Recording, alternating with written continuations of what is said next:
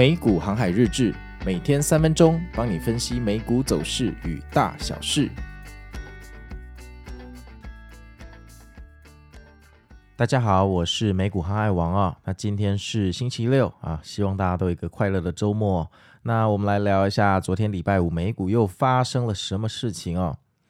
那大家都知道啊，其实这个礼拜三是黑色星期三啊，小非农数据啊远超越预期，要接近两倍。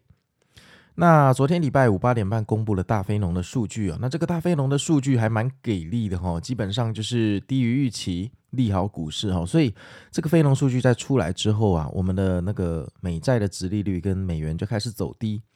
那这两个只要一走低呢，美股哈就会比较容易有往上的动能哦。结果呃盘前期货八点半之后，那盘前期货就开始往上涨嘛哈，那开盘之后就承接这个上涨的力道继续涨继续涨，结果啊。涨不到五分钟，哈，就开始往下掉了，一路跌到十点了。晚上十点，在这个关键的十点的时候，又开启了一个神奇的反弹哦。结果居然一路啊反弹回十二点，哦，那这个反弹的高度居然还超越了这个整天的新高哈。所以那个时候大家，哦，包括我自己在内啊，嗯，我可能觉得说，哎呀，这个虽然苹果今天的财报大家不尽满意哦，那。可能苹果一个人在跌，但其他的科技股都有跟上嘛。好，在十点的下跌之后，其实十点之后的反弹啊，大家科技股都有一个呃卖方在回补的一个趋势，所以应该差不多了吧？啊，呃，说不定这个是一个全新的章篇啊，可以开始一个反弹哦，下一轮的反弹哦。结果没有想到，到了半夜一点五十八分、一点五十九分，到了两点的时候开始无重力跳水哈。诶，这个跳水真的跳得不轻啊！如果因为你们可能都在睡觉哈，那早上起来看到这个盘势哈，可能嗯感觉不大，可能就是震惊而已。但是如果你当下两点在看盘，我跟你保证，这个震撼度哦，绝对比那个 IMAX 还要震惊哦。就是它这种突然往下跳，真的是半小时内可以把你跌回日内最低点，然后再花半个小时再帮你灌破日内最低点。它真的是在跳水哈，然后那个卖压之大，仿佛呃今天前半场涨的全部都是骗人的，你知道吗？哈。我我建议哦，如果你从来没有呃实际看过盘，你可以找一天不用上班的日子哦，隔天不用上班的日子哦，你从头到尾看一次哈、那当然，你看的那一天也不一定会遇到这种崩盘，但是你只要稍微看过这种崩盘哦，我们真的会敬畏这个市场，就是美股真的深不可测，这个海洋哈、风平浪静，谁知道半夜就来了一个大漩涡把你卷进去的概念。好啊，所以呃两点之后开始垂直跳水，到底是为什么哈？其实也没什么原因啦，你 K 线图一看就知道哦，因为苹果准时两点跳水。那这个苹果电脑今天虽然大跌哈，但它整天都维持在大概负三 percent 左右哈，大概是负三到三点二 percent 左右。那在半夜两点的时候打破了这个平衡，它直线往下坠哈，变成负三点四哈，负三点六，最后到负四 percent 这样子。那其他的科技股本来都在涨，那苹果这么一跳啊。其他科技股就跟着跳，那你可能会问说，为什么其他会跳？当然我们不知道原因，但最根本的联想就是苹果这样一跳，哈，灌破了太多的停损单跟停利单或融资，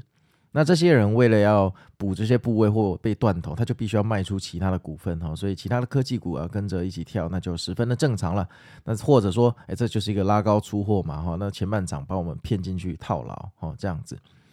那这个苹果开始回调就蛮严重的哈，苹果是真正呃美股的航海灯塔哈，好，航海的灯塔就是苹果电脑。那这个灯塔一旦倒了，呃，我觉得接下来也不会有什么好事发生哈，就是你可能会跟我说，哎，这个。航海王啊，这个昨天呢，礼拜五的走势啊，跟我们今年的四月二十六号好像啊，哈，都是呃这个日日 K 的图啊，走了一个山顶啊。那但是四月二十七号就开始往上反弹，又新的一波行情。对了，我知道这当然有可能嘛，哈，你干脆说呃明天标普直接涨到五千点也有可能。股市没有不可能的东西啊，股市没有不可能的东西，只是几率大跟小，还有你愿不愿意进去 risk 你的 money 而已，对吧？你要不要冒拿你的资产去冒险嘛？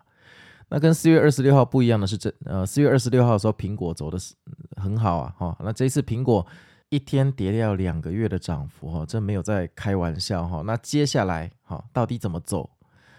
非常的难讲，哈。但是我必须跟你说，它一天跌掉两个月的涨幅，哈，表示它这个跳空的缺口里面有无数的卖压，哦，套牢的卖压，这些套牢的卖压肯定是要被化解之后，大盘才有机会向上。如果苹果都维持在这个位置，哈，就一百八十二块，它完全不往上涨，大盘基本上也不可能向上突破，哈。那你就要想一下，一百八十二块以上的人，到底有多少人等着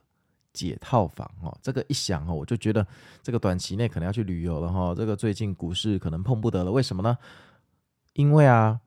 在这种局势下，你要赚钱，你需要高超的技巧跟高超的纪律，哈。但是你看哦，五月的风流行情要赚钱，你不需要什么技巧，你只要那个时候敢追涨，你就会赚到这一波。所以这个赚钱的难度跟胜率差非常的多。那像我遇到现在这种状况，